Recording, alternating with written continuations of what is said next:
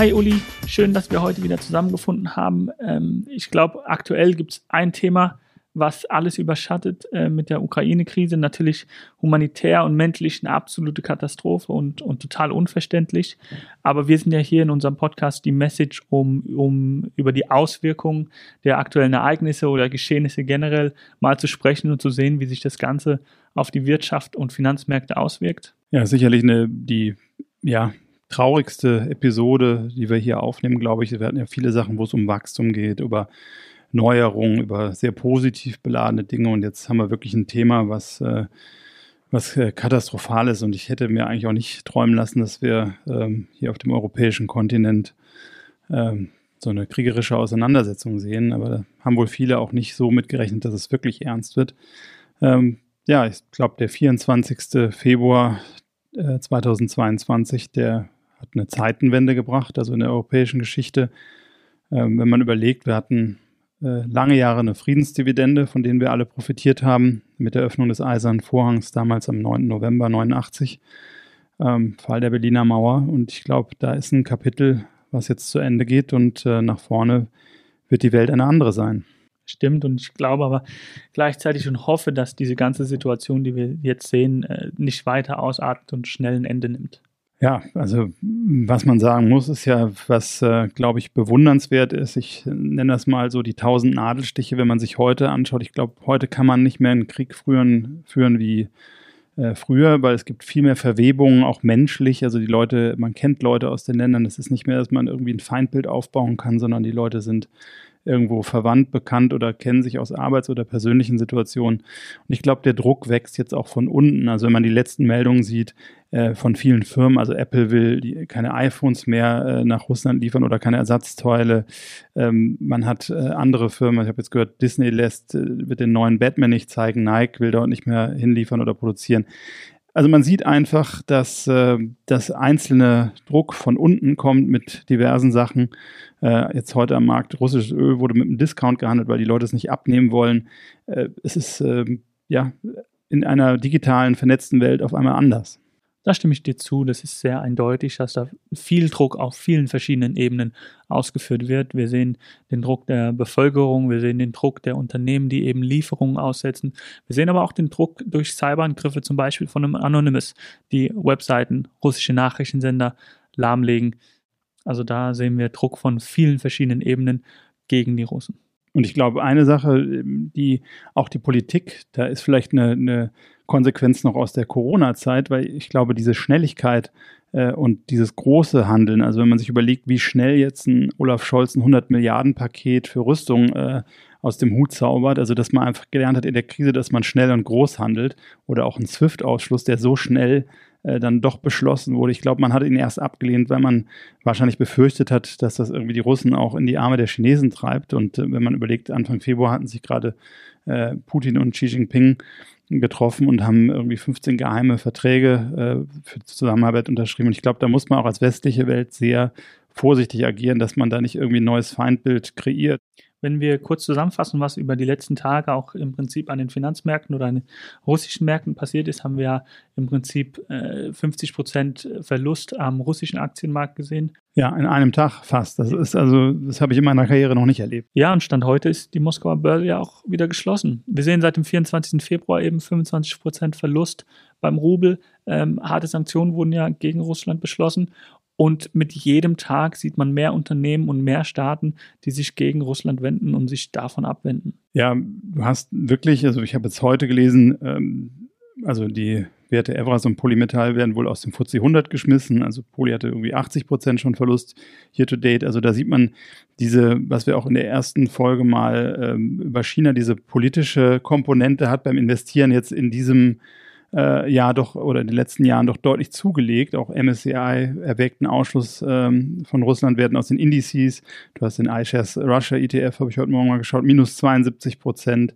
Zwei prominente äh, Finanzholdings auch als Beispiel mal, ist keine Anlageempfehlung, aber die TCS Holding, das ist so eine Super-App, die ist irgendwie von 20 Milliarden Dollar Markt, gibt auf 580 Millionen, eine Sparbank von über 100 Milliarden auf 130 äh, Millionen. Also das sind äh, ja, das waren ernstzunehmende äh, Institute und äh, da sieht man eben schon, was auf einmal durch die Sanktionen und durch das Politische äh, an den ja, Kapitalmärkten oder den wirtschaftlichen Unternehmen passiert. Mit Russland haben wir ja ein Land, was sehr exportstark ist, generell im Bereich Rohstoffe und Agrarprodukte. Wie wirkt sich diese Krise generell auf die Wirtschaft aus? Also ich glaube, dass man sagen muss, dass die Inflation doch länger hoch bleiben wird. Also wir hatten das, äh, glaube ich, in der dritten Folge mal Inflation und wie man sein Portfolio davor schützt. Das ist weiterhin aktuell. Also die Übergewichtung in politisch inkorrekten Investments, die nicht ESG sind, also fossile Brennstoffe, Ölwerte, die günstig waren und jetzt natürlich ein bisschen gestiegen sind. Aber ich glaube, nach vorne gehend äh, in der Energie äh, Umwandlung oder darüber zu führen, äh, das wird auch weiterhin in den nächsten zehn Jahren sicherlich äh, eine Nachfrage erfahren.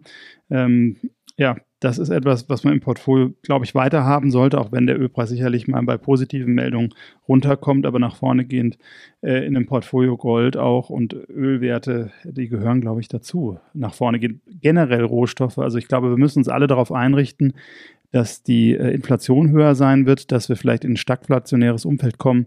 Ganz generell sollte man sich darauf einstellen, dass man für Dinge, die man braucht, mehr bezahlen muss. Also das ist, ist leider so, das wird sicherlich eine, eine ja, ich glaube, in den letzten Monaten schon eine Renaissance von Rohstoffen. Dinge werden teurer, die Nachfrage ist da, die Förderkosten steigen. Also ich glaube, das ist ein Trend, der wird äh, nachhaltiger und auch mehrere Jahre andauern. Und du hast ja davon gesprochen in einer unserer vorherigen Folgen, dass die Inflation eben nicht unbedingt kurzweilig ist, sondern doch etwas länger halten kann.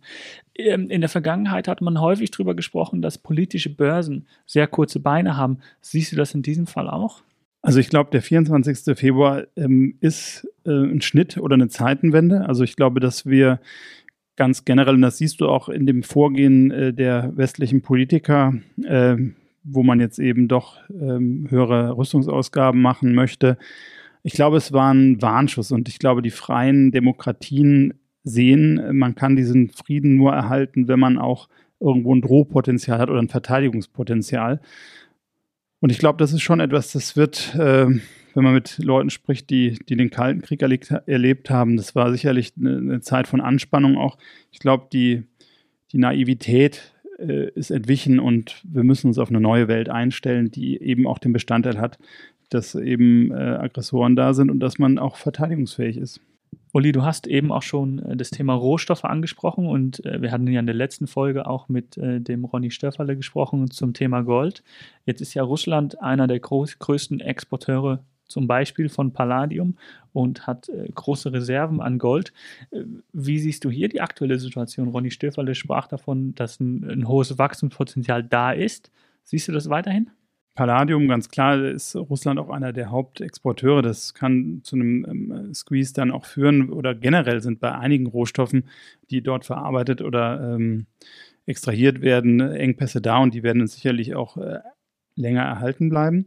Beim Goldthema, ähm, der Goldpreis ist ja ein bisschen angesprungen, der hat jetzt fast 100 Dollar oder um die 100 Dollar zugelegt, ähm, was vor dem Hintergrund einer solchen massiven Krise immer noch nicht so viel ist, finde ich. Ähm, da haben sich die Kryptowährungen jetzt deutlicher erhöht äh, oder haben deutlicher wieder zugelegt. Ein Punkt, der, wo ich nicht genau weiß, äh, wie es sein wird, was man nicht vergessen darf, die russische Zentralbank hat ja in den letzten Jahren eigentlich massiv die Treasury Holdings äh, gesenkt, seit 2018 eigentlich nur noch einen minimalen Bestand und hat aber äh, peu à peu auch Gold gekauft. Also ja, ich habe es mal ausgerechnet, das, äh, mit dem Goldpreis von heute haben wir da ähm, circa 140 Milliarden Wert an, an Gold. Und wenn das natürlich anhand der gezwungenen Sanktionen vielleicht auch mal verkauft werden müsste, könnte es auch auf den Goldpreis lasten. Aber wir haben ja schon davon gesprochen, dass ähm, Ölreserven nicht aufgekauft werden von Russland. Wer soll dann die Goldreserven aufkaufen? Weil äh, gleichzeitig mit einem Goldkauf von Russland würde man natürlich Krieg finanzieren. Das stimmt. Wahrscheinlich müsste man das dann äh, irgendwie, also wird, glaube ich, niemand offiziell von der russischen Bank kaufen, sondern das weiß nicht, ob das über irgendwelche Umwege möglich ist, aber ja, Siehst du dann Gold weiterhin als, als Absicherung, wie wir letzte Woche schon besprochen haben? Der Preis kann natürlich immer schwanken, aber nach vorne gehend in einem Portfolio die strategische Goldquote würde ich weiterhin fahren, zumal wir jetzt auch auf der Zinsseite, also du hast jetzt gesehen, die, die US Treasuries sind in Renditen wieder zurückgekommen, äh, die Bundrendite war heute wieder leicht negativ. Also ich glaube, das Szenario, was jetzt kommt, ähm, wir sind jetzt ähm, für Dinge, die man braucht, wird man mehr zahlen müssen. Also äh, letztendlich glaube ich, dass das Inflationsgebaren etwas höher sein wird. Wachstum kommt runter durch die Krise, auch durch die äh, Einflüsse was aber auch, glaube ich, die Notenbank dazu zwingen wird, jetzt doch nicht so zu handeln. Also, dass wir doch weniger Zinsschritte wahrscheinlich in den USA sehen werden, weil einfach das Wachstum runterkommt. Und das ähm, hat insgesamt dann vielleicht dazu die Auswirkung, dass wir hinten raus eine höhere Inflation äh, oder eine dauerhaftere Inflation sehen. Ähm, letztendlich, äh, ja, ich glaube, was jetzt keiner gebrauchen kann, ist, dass auch die Assetpreise noch mega fallen äh, in, in, diese äh, sowieso schon humanitäre und äh, kriegerische Krise rein. Wie immer würden wir gerne ja am Ende der Folge auch deine Message zur aktuellen Situation hören. Also wie denkst du, sollten Investoren aufgestellt sein? Wie sollte das Portfolio positioniert sein? Sachwerte wissen wir alle, sind deine Lieblinge auch weiterhin? Ich glaube, ein ums andere Mal sollte man sich hinterfragen, wo ist mein Exposure? Also das hat im letzten Jahr hat es das gezeigt, dass irgendwo jemand über einen Vermögenswert bestimmen kann, weil er irgendwelche Regularien ändert. Jetzt sehen wir auf einmal, dass auf einmal ein Vermögenswert fast auf Null fällt durch so eine kriegerische äh, äh, Handlung. Also ich glaube wirklich, seine Investmentphilosophie dahin zu hinterfragen, äh, wie sicher sind meine Cashflows oder wie sicher ist die Jurisdiktion, äh, in der ich mich bewege. Äh, und dann würde ich weiterhin äh, nach wie vor äh, dazu raten, auch auf die Basisgüter zu achten, was wird wirklich gebraucht, ähm, ob es Energie ist, ähm, Nahrungsmittel, Düngemittel, also das wirklich ähm, solide Cashflows bei den Unternehmen sind und dass das Produkt oder die Dienstleistung gefragt ist. Und ich glaube, wir haben es schön gesehen, dass diese Fantasiewerte aus äh, dem Tech-Bereich äh, doch arg Federn gelassen haben und ähm, vielleicht kehrt jetzt auch damit wieder, äh, ich sag mal, diese Solidität von Cashflows, die ich dann auch wirklich erhalte. Ich glaube, dass ähm, ich wäre da eher etwas vorsichtiger im Moment und glaube, man muss schon stark wissen, welche welche Aktien man hält. Und also Gold und Energierohstoffe gehören für mich auf jeden Fall ins Portfolio. Und nach vorne gehend, glaube ich, wird es eine Zeit, die etwas ungemütlicher wird, auch von den Zahlen her. In den ersten Wochen dieses Jahres haben wir ja bereits schon Korrekturen äh, und starke Korrekturen bei, bei Tech-Werten gesehen. Und äh, durch die aktuelle Krise ähm, sehen wir eben weitere Korrekturen. Gehst du von einem längeren Bärenmarkt, Bärenmarkt aus? Ähm, the stock market, it's a market of stocks, äh, hat man mal in Amerika gesagt. Also ich glaube, du musst bei der Auswahl, ich glaube, dass aktives Management nach vorne gehen sehr viel wichtiger wird. Wir hatten auch über die ähm, Indizes gesprochen, wie hoch die Gewichtung der USA ist. Da ist jetzt natürlich nochmal Geld hingeflossen, weil Leute vielleicht äh, in Europa dann die Gefahren sehen, dass der Krieg sich ausweitet. Ich glaube, letztendlich musst du äh, wirklich Fall zu Fall wirklich wissen, was macht die Firma, woher kommen die Cashflows, wie nachhaltig sind diese Cashflows und ähm, ja, ich glaube, aktives Management kann wirklich in, der nächsten, in der, dieser Dekade reüssieren. Danke für deine Message und ähm, ja, wir hoffen, wie gesagt, dass diese Krise und die aktuelle Situation eben schnell ein Ende nimmt. Ja, also ich glaube, investieren ist eine Sache, aber mit Gedanken oder in den Gedanken sind wir, glaube ich, bei den äh, Familien, bei den ähm, Leuten mit Verwandten dort, äh, mit Kindern, also schreckliche Bilder und äh, man kann eigentlich nur hoffen und beten, dass das Ganze bald zu einem friedlichen Ende kommt. Bis zum nächsten Mal bei Die Message, der Investment Podcast.